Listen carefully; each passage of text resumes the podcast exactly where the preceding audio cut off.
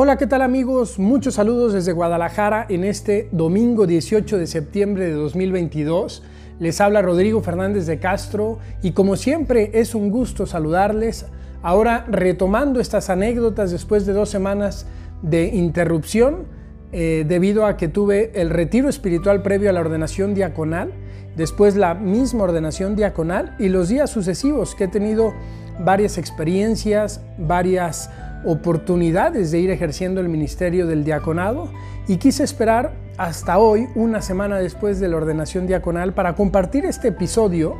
y poderles narrar un poco lo que viví, lo que vivió mi corazón en esos momentos tan especiales de la ordenación diaconal. Bueno, pues todo comenzó cinco días antes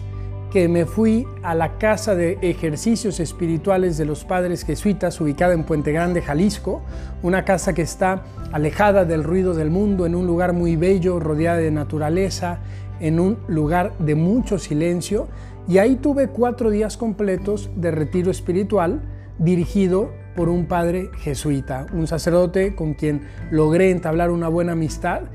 y del que aprendí muchísimas cosas que me llevo para mi sacerdocio. En esos cuatro días estuve yo solito organizando mis momentos de oración y simplemente cada mañana a las 6.45 de la mañana me reunía con él,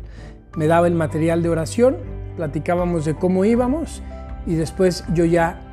me quedaba solo conmigo mismo durante todo el día para encontrarme con el Señor en oración. Fueron días muy hermosos, de mucha paz, de mucha serenidad, de mucha tranquilidad en vista del paso que estaba por dar de la ordenación diaconal. Terminando este retiro me fui a Aguascalientes, a mi ciudad, para tener el día previo a la ordenación un ensayo de la ceremonia y gracias a Dios esa noche pude dormir muy bien. Sí, habían sentimientos de emoción, sentimientos también de nerviosismo, pero un nerviosismo muy hermoso. No de esos nerviosismos que no te dejan dormir, que te tienen inquieto o ansioso, sino un nerviosismo muy alegre, de mucha felicidad. Y así pude dormir perfectamente la noche anterior. Y la ordenación diaconal del sábado pasado fue bastante bella. Realmente una ordenación llena de elementos que quisiera yo poco a poco poder ir rumiando en mi corazón para sacar el mayor fruto posible de cada uno de ellos. El primero de ellos, y fue algo que me encantó de verdad, fue el ver a tantos sacerdotes que me acompañaron en ese día. Sacerdotes legionarios de Cristo, sacerdotes diocesanos de Aguascalientes e incluso un sacerdote diocesano de Guadalajara, la diócesis en la que estoy trabajando, que para mí fue como un sentirme arropado por las distintas realidades de la iglesia, un sentirme arropado por mi familia religiosa, por la diócesis en la que viví tantos años de mi vida en Aguascalientes y también por la diócesis en la que actualmente estoy trabajando. Entre ellos estaba el sacerdote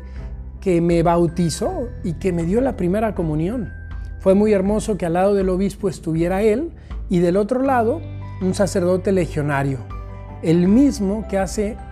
13 años, cuando yo entré al noviciado, fue a hablar a casa con mis papás para explicarles cómo era todo el proceso, cómo era toda la formación. Así que realmente me sentí muy acompañado, muy arropado por los distintos tipos, por así decirlo, de sacerdotes que hay en la iglesia y muchos de ellos amigos, puedo decir, sacerdotes que me han ayudado mucho en mi vida, en mi formación, en mi espiritualidad y que sin duda los puedo considerar como mis hermanos. Otro elemento muy hermoso, muy emotivo, diría yo, uno de los más emotivos de la misa, fue el momento de la postración. Hay un momento después de que uno pasa delante del obispo a hacer las promesas que el que se va a ordenar diácono debe postrarse allí en el suelo mientras se cantan las letanías de todos los santos, en las que se va pidiendo a los santos su intercesión por este futuro diácono para que lo acompañen, para que desde el cielo intercedan por él ante Dios para que pueda vivir con fidelidad su ministerio. Pues eran como, fueron como 5, 7 o 10 minutos, realmente no sé cuántos, en los que yo estaba postrado, acostado, en el suelo, sintiendo el suelo en mis manos, en mi frente, y pasa por tu mente toda una serie de recuerdos como una película de tu vida, la gente que ha estado presente en tu fe, tu familia, tus abuelos, tus padres, tus hermanos, los sacerdotes que te han acompañado, tus amigos, tus hermanos de comunidad, toda una serie de personas que van pasando por tu mente, recuerdos, momentos, los momentos de dificultad de los que Dios te ha sacado, que realmente es muy emotivo ese momento. Creo que es uno de los que más me conmovieron durante la celebración y siente uno realmente la presencia de los santos, como son parte de la iglesia, de la iglesia celeste, pero que desde ahí están intercediendo por todos los que estamos en este caminar aquí en este mundo. Otro momento muy hermoso fue el momento en el que el obispo me impuso las manos, que junto con la oración consecratoria es el momento propio de la ordenación diaconal, el momento en el que se pide la infusión del Espíritu Santo sobre el corazón del nuevo diácono. Y sin duda que el momento más emotivo, bueno, es que realmente todos fueron muy emotivos y es muy difícil decir cuál fue más emotivo, pero otro momento muy emotivo fue el momento de la vestidura, de la dalmática, del hábito que usa el diácono. Y emotivo porque quien pasa a ponerte la dalmática son tus papás. De hecho fue bastante bonito que al inicio de la misa yo me senté en la primera banca junto con mis papás y mi familia, porque tiene toda una simbología,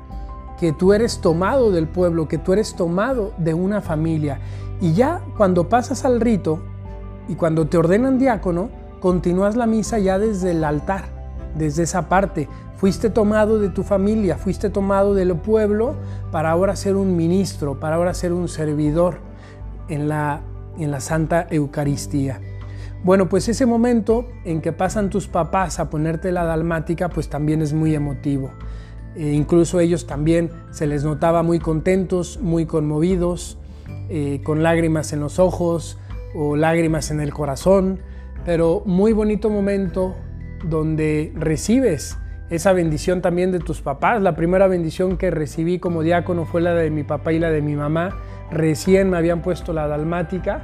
y pues es como la bendición de unos padres que dicen, te bendigo en este nuevo camino que estás emprendiendo. Y una vez que te han puesto la dalmática,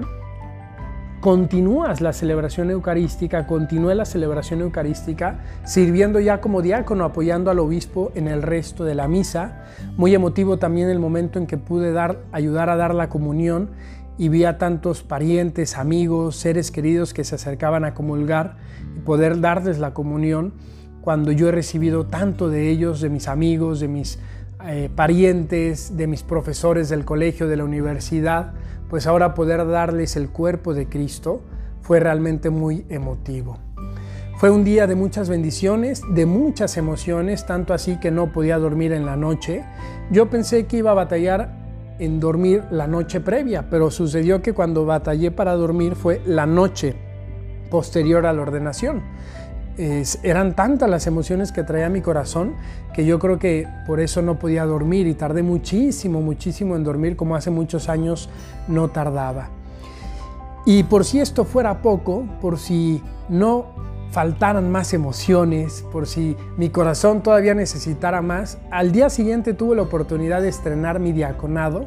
bautizando a mi sobrinita. Tengo tres sobrinos, pues tuve la gracia de bautizar a la tercera que nació hace unos meses y fue nada más y nada menos que en la misma parroquia donde yo fui bautizado hace 32 años. Qué significativo realmente fue para mí el ejercer mi diaconado, el comenzar a ejercer mi diaconado con un bautizo en la misma parroquia donde yo fui bautizado. Como un llamado de Dios a no olvidar que antes de ser un diácono, y el día de mañana un sacerdote, antes de ser un ministro, soy un bautizado. Y que como bautizado sigo necesitando la gracia de Dios, sigo necesitando los auxilios de la iglesia, sigo necesitando una ayuda especial de la iglesia para yo poder también vivir mi vocación, vivir mi camino y que el diaconado lo construyo sobre esa vocación esencial e inicial que fue la vocación del bautizado. Fue una ceremonia muy bonita en la que estaban presentes mis familiares más cercanos, en donde sí, yo también tuve algún nerviosismo, el nerviosismo típico de ser el primer rito, pero sobre todo muchísima, muchísima emoción, muchísima alegría de poder bautizar a mi sobrinita, de poder estrenar así mi diaconado. Y fue así como terminó el fin de semana, lleno de bendiciones, lleno de alegría. Y en estos días, en esta semana, he tenido la oportunidad de apoyar ya como diácono en varias celebraciones, en parroquias, en capillas. También aquí en mi comunidad tuvimos la misa de la Virgen de los Dolores el 14 de septiembre. Es una fiesta que celebramos en la Legión y los padres me pidieron, me invitaron a dar la homilía y han sido días realmente de muchas bendiciones en los que también me siento como cuando uno come mucho y necesitas hacer la digestión. También espiritualmente a veces nos pasa eso a todos y necesitamos darnos nuestro tiempo de silencio, nuestro tiempo de oración para ir rumiando, para ir sacando todas las enseñanzas de esas experiencias que hemos vivido. Y es lo que trataré de hacer conforme pueda durante estas semanas que vienen, durante estos días, para ir aprovechando al máximo este don que he recibido y que quisiera compartir con toda la gente con la que me encuentre, con la iglesia local de Guadalajara, con los sacerdotes diocesanos, con los laicos, con todo el pueblo de Dios y también con, mi comunidad religiosa, con el Reinum Christi que está dentro de mi corazón. Esto es lo que quisiera compartirles el día de hoy. Les agradezco mucho por todas sus oraciones en estos días. Cuenten con mis oraciones y que Dios les bendiga.